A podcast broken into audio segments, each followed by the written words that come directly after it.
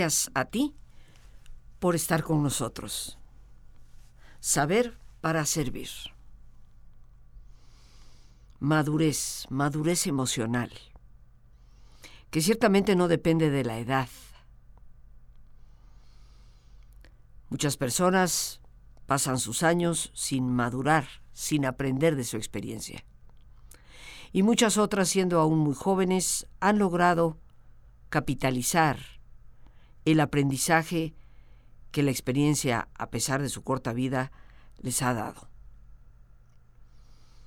Cuando hablamos de madurez, en muchas ocasiones, queridos amigos, pensamos que está relacionada con la edad mayor, con la vejez. Pero hay quienes piensan que algunos de nosotros envejecemos porque no maduramos.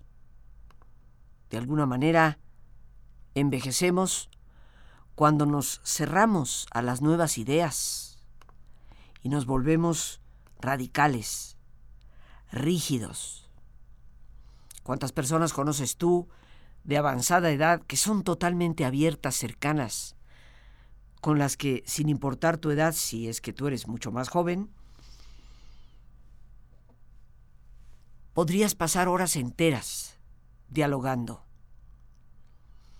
¿Cuántas personas se hicieron viejas escasamente a los 35 años de edad por esa cerrazón, por esa rigidez? Envejecemos cuando lo nuevo nos asusta, cuando todo lo que representa algo novedoso parece paralizarnos. Y esa, dicen muchos expertos, es una señal de que nos estamos haciendo viejitos. ¿Conoces muchas personas que ante la situación de lo nuevo tienden a paralizarse? No les gusta ni un solo cambio, pero la vida es cambio constantemente. Envejecemos también cuando pensamos demasiado en nosotros mismos y nos olvidamos de los demás. Es como si la vida se fuera cerrando sobre sí misma. Es como si en algún momento todo el interés que pudiéramos tener por vivir está centrado únicamente alrededor de nosotros. Con lo cual estamos indicando que nos estamos haciendo viejitos, pero en el sentido no solo de edad, sino de que carecemos verdaderamente de madurez. Envejecemos y dejamos de luchar, cuando fácilmente nos damos por vencidos. Hay gente anciana a los 28 años de edad. Y hay gente joven a los 72 que sigue luchando por lo que cree, por lo que espera, por lo que anhela. Se dice por ahí que todos estamos matriculados en la escuela de la vida. Y el gran maestro de esa escuela, estaremos creo tú y yo de acuerdo, es el tiempo. Algunos filósofos nos han invitado a reflexionar sobre el hecho de que la vida solo puede ser comprendida cuando miramos hacia atrás, porque nuestros antecedentes, sin lugar a dudas, explican mucho de lo que es nuestro presente. Pero, independientemente de que tal vez solo pueda ser en gran parte comprendida mirando hacia el pasado, solo puede ser plenamente vivida mirando hacia adelante, teniendo la visión hacia el futuro. Se dice que en la juventud aprendemos, con la edad comprendemos. La edad nos ayuda a procesar muchos de esos aprendizajes tenidos a lo largo de la vida y finalmente nos cae el 20 y llegamos a comprender cómo han colaborado en convertirnos en las personas que somos desde un punto de vista poético, podríamos decir que los seres humanos somos como los vinos. La edad realmente solo va a estropear a los malos, pero va a mejorar a los buenos, a los que siguen viviendo con plenitud. Este tema de la madurez y el envejecimiento para muchos es tema de preocupación, pero envejecer no es preocupante. Ahora, ser visto como un viejo, Eso sí que lo puede ser. Y hay quienes son vistos como viejos cuando distan mucho de llegar a serlo, pero que precisamente concuerdan con algunas de estas características que tú y yo hemos mencionado. Envejecer con sabiduría no es envejecer. En la medida en que verdaderamente adquirimos sabiduría que está más allá del conocimiento que dan los libros, para abarcar la comprensión del por qué, el para qué de ciertas cosas. Entonces, nuestra vejez no es de viejos, es realmente de sabios. En los ojos de un joven, por supuesto que arde, arde la llama de la pasión. En los ojos de un viejo brilla la luz, que nos ayuda a vislumbrar caminos, que nos ayuda a ver y concebir nuevas alternativas. Por esto, queridos amigos, en el fondo no existe edad. Somos nosotros mismos quienes la vamos creando. Si no te crees viejo porque simplemente has cumplido cierta cantidad de años, no vas a envejecer sino hasta el día de tu propia muerte. Pero si ya desde los 35, 38 o 40 sientes que te estás haciendo viejo, sin lugar a dudas que muy pronto, muy pronto lo serás. En este tema que hoy estaremos tratando, en el que me he tomado la libertad de invitarme, Madurez y Plenitud es el título, yo te invito a que reflexionemos en que no hay edad, no tenemos edad, lo que tenemos es vida. Y mientras estamos vivos hay que vivirla con plenitud. Por eso no permitas que la tristeza del pasado, el miedo del futuro, te estén estropeando la alegría del presente.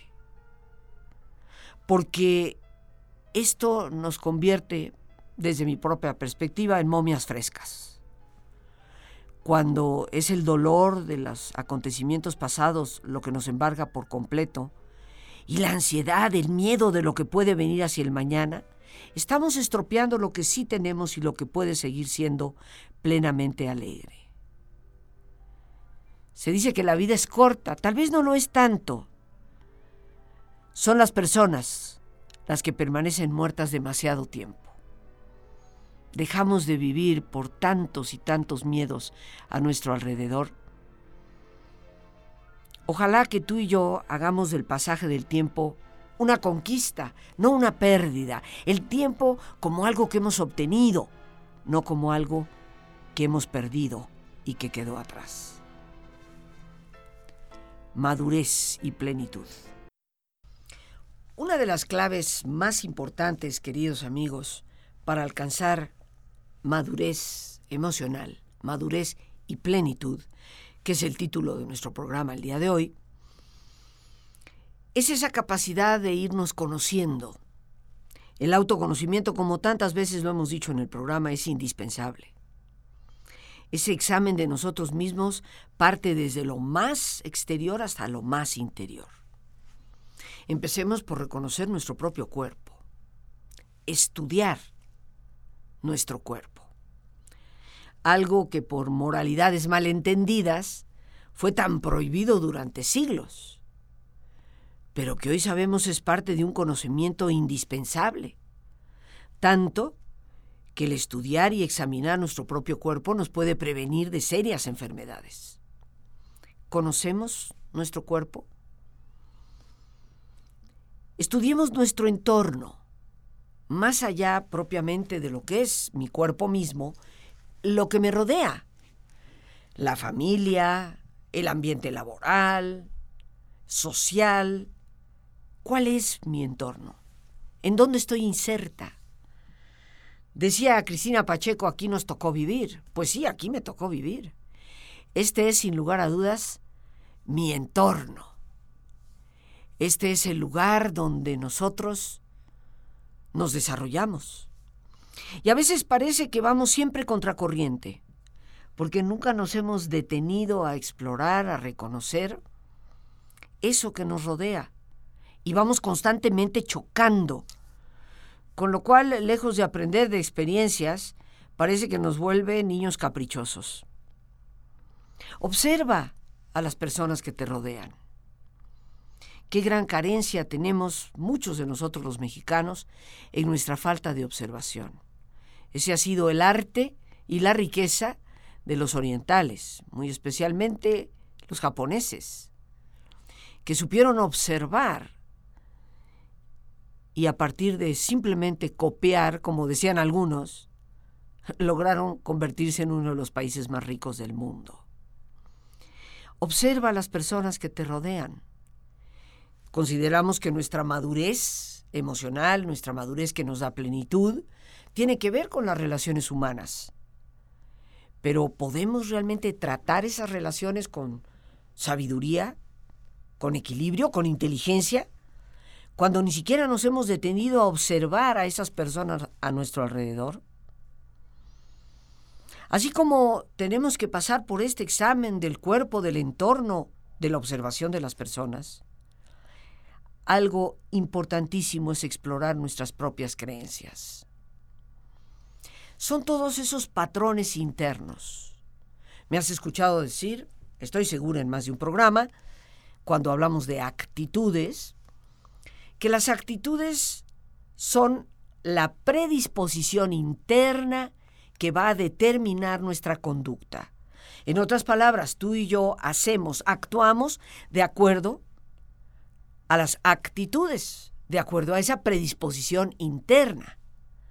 Si una persona por la calle me pregunta la hora y yo lo primero que hago es esconder el brazo para que ni siquiera me vea el reloj, esto implica que tengo una predisposición de desconfianza ante un extraño que se acerca. Por lo tanto, esa será mi conducta.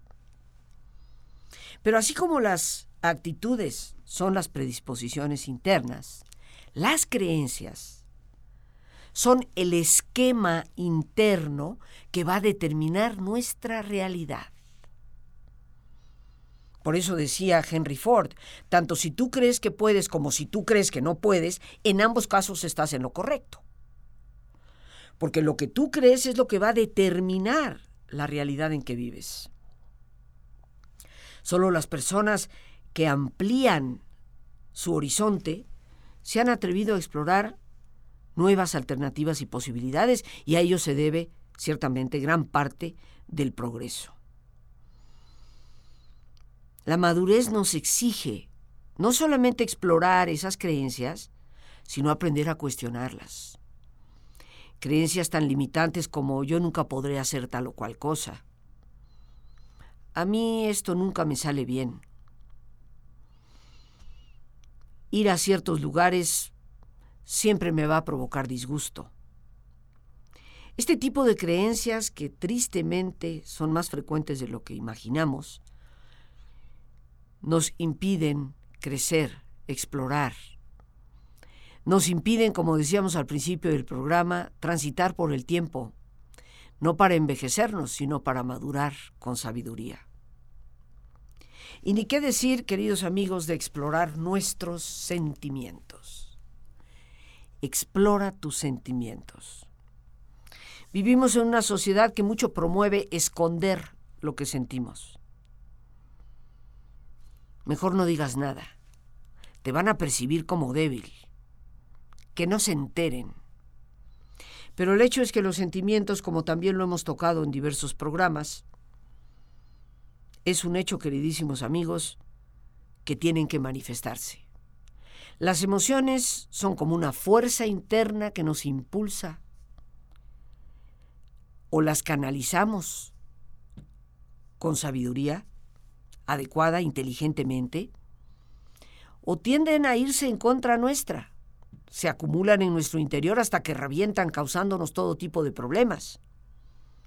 Ni qué decir de la manera desvirtuada en que muchas veces salen, atropellando a inocentes que nada tienen que ver con nuestra rabia o nuestra tristeza o nuestro miedo. ¿Qué tiempo nos damos para explorar nuestros sentimientos? Pero todo esto, queridísimos amigos, conlleva una gran necesidad y responsabilidad, que es precisamente la de la interiorización la capacidad de cerrar nuestros ojos y mirar hacia adentro. Eso que hoy no solamente las tradiciones filosóficas y religiosas nos invitan a practicar, sino la misma psicología. El relajarnos, el meditar, el explorar esa parte interna, que es donde yacen todos esos cimientos sobre los cuales construimos nuestra vida misma. Y bueno, ha llegado el momento de hacer nuestra relajación, así que, como es nuestra costumbre, te pedimos que te pongas cómodo, si te es posible hacer el alto completo y total, que mejor que cerrar tus ojos. Y en una posición cómoda con tus ojos cerrados, te pido que respires profundamente varias veces, tomando conciencia del entrar y el salir del aire en tu cuerpo. Imagina cómo al inhalar, así como llenas de oxígeno tu cuerpo y tus células, al exhalar te liberas de toxinas. Imagina cómo al inhalar, en ese aire que entra, te llenas de serenidad y cómo al exhalar te liberas de todo el estrés. Respira profundamente y relaja tu cuero cabelludo, tu frente, tus párpados, tus mejillas, todos los músculos que cubren tu cabeza toda la piel que cubre tu cara.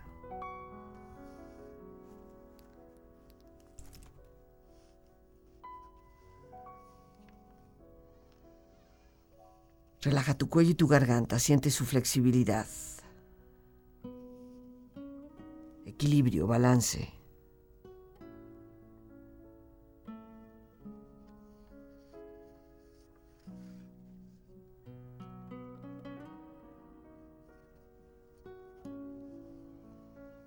Relaja tus hombros, brazos y manos, así como tu espalda. Siente una agradable sensación que relaja todos los músculos en estas partes de tu cuerpo.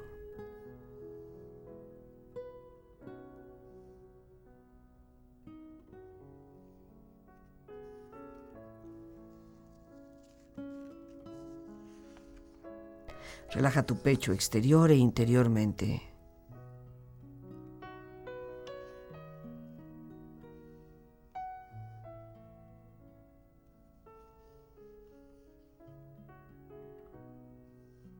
Relaja tu abdomen exterior e interiormente.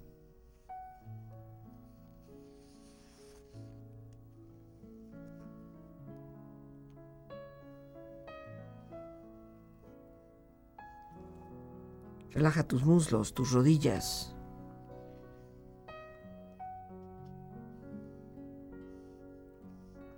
Tus pantorrillas y tus pies.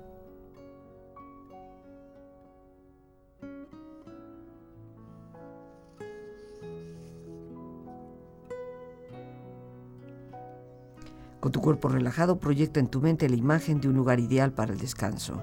Siente estar ahí. Es una imagen de belleza y paz.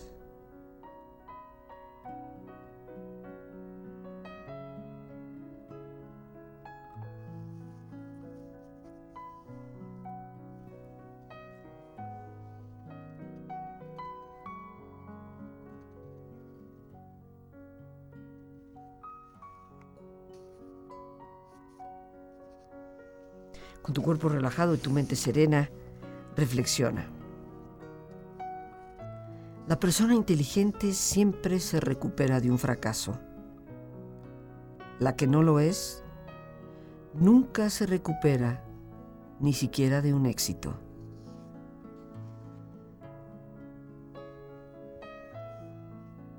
La tontería siempre va acompañada de soberbia para ser vista. La verdadera inteligencia siempre va por detrás para observar.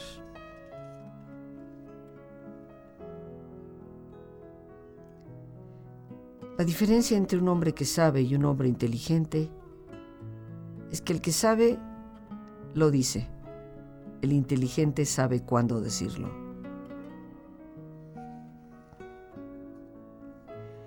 Y si el buen Sócrates decía solo sé que nada sé, es porque la verdadera inteligencia siempre va sostenida por la humildad.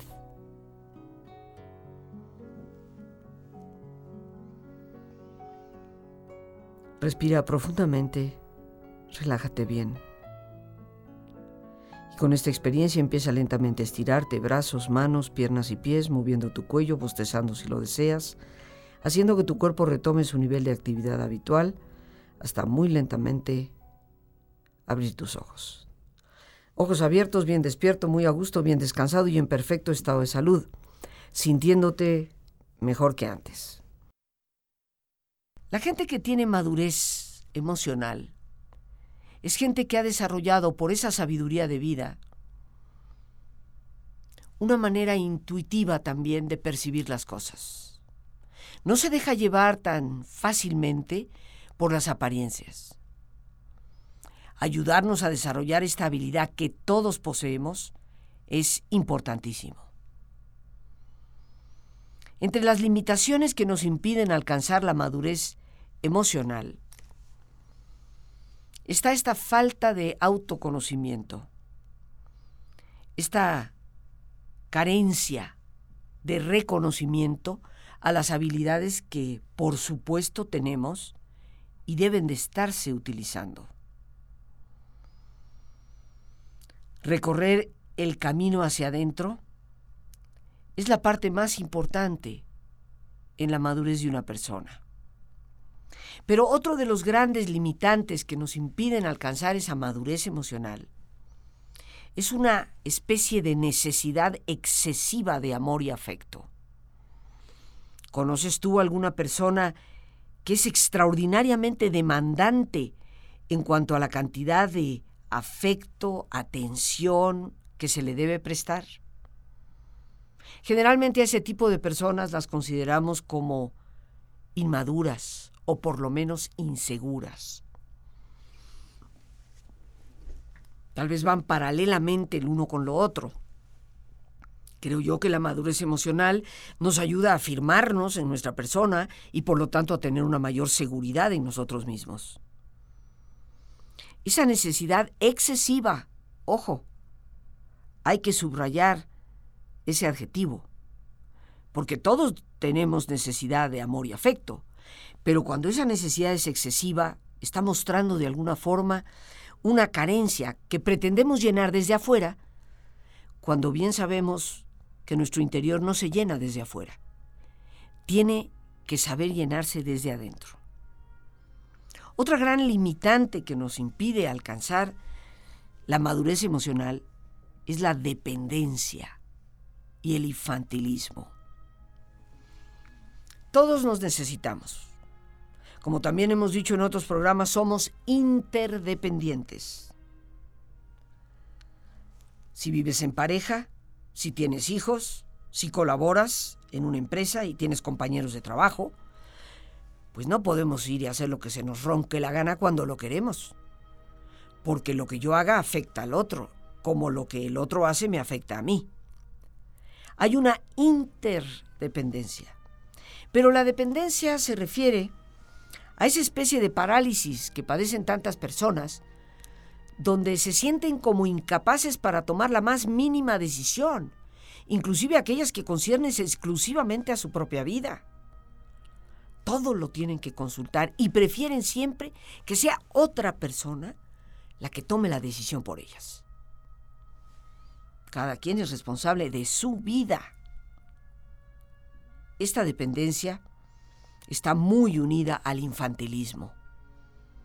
Esas actitudes que no se refieren a nuestra capacidad de reír y de jugar, sino a no querer asumir las responsabilidades que nos corresponden. Este berrinchismo que no solamente padecen los niños de cuatro o cinco añitos, sino que a veces parece que lo padecemos los mayores. Señal de una carencia de madurez emocional. Decíamos, queridos amigos, que entre las limitaciones que nos impiden alcanzar la madurez emocional está esa carencia de autoconocimiento, esa incapacidad que a veces hemos tenido de explorarnos desde dentro y hacia adentro. También esa necesidad excesiva de amor y afecto. Y también la dependencia y el infantilismo, cuando nos tornamos en personas caprichosas que siempre queremos salirnos con la nuestra. Una de las características, creo yo, más importantes de la madurez emocional es ser conscientes de aquellos sentimientos y de aquellas acciones que denotan madurez emocional. Y en relación a los impedimentos o limitantes que hemos puesto, el primer sentimiento o acción que denota madurez emocional es la capacidad de dar y recibir amor y afecto. Dar y recibir. Y lo segundo es la independencia y el comportamiento adulto. Independencia nos referimos fundamentalmente a esa autonomía que todo ser humano requiere para tomar sus propias decisiones. Y un comportamiento adulto que sepa confrontar las adversidades, que no haga berrinche cuando las cosas simplemente no salieron como se esperaba, cuando la gente no cumple con las expectativas que teníamos de ellos.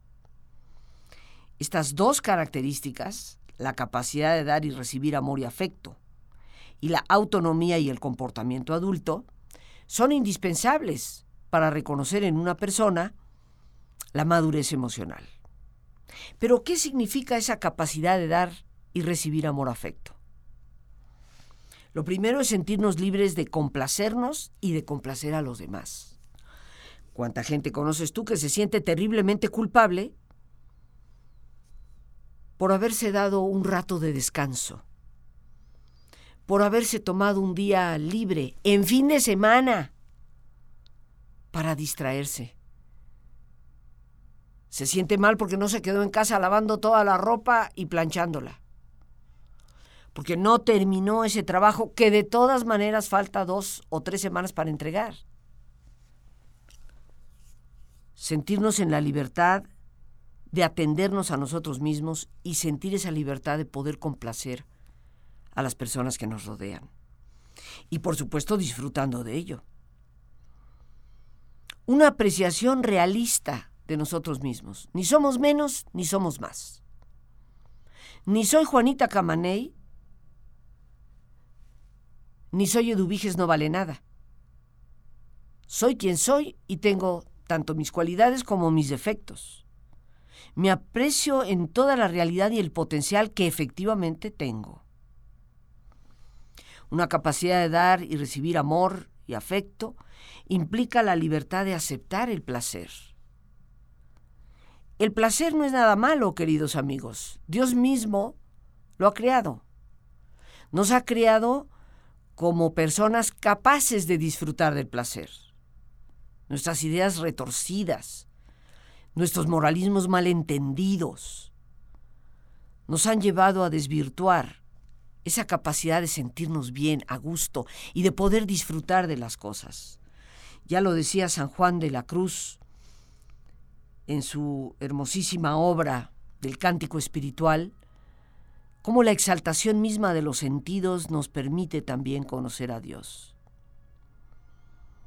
Así como en esa capacidad de dar y recibir amor y afecto está la capacidad de aceptar cumplidos, alabanza, que nos premien y agradecerla con sencillez, también debe de estar en una persona madura la capacidad de recibir órdenes. Y muy importantemente, la madurez emocional nos ayuda a conocer los límites del amor. El amor humano tiene límites y en esta vida nada es para siempre. Tu madurez emocional dependerá enormemente sobre tu capacidad de confiar en ti mismo, de descubrir en ti la posibilidad que tienes realmente de hacer de tus sueños una realidad. De llegar a la edad avanzada para considerarte uno entre los sabios y no simplemente un viejo más. Las gracias a Dios por este espacio que nos permite compartir. Ti, el más importante de todos, una vez más, gracias por tu paciencia al escucharme, por siempre ayudarme a crecer contigo. Que Dios te bendiga.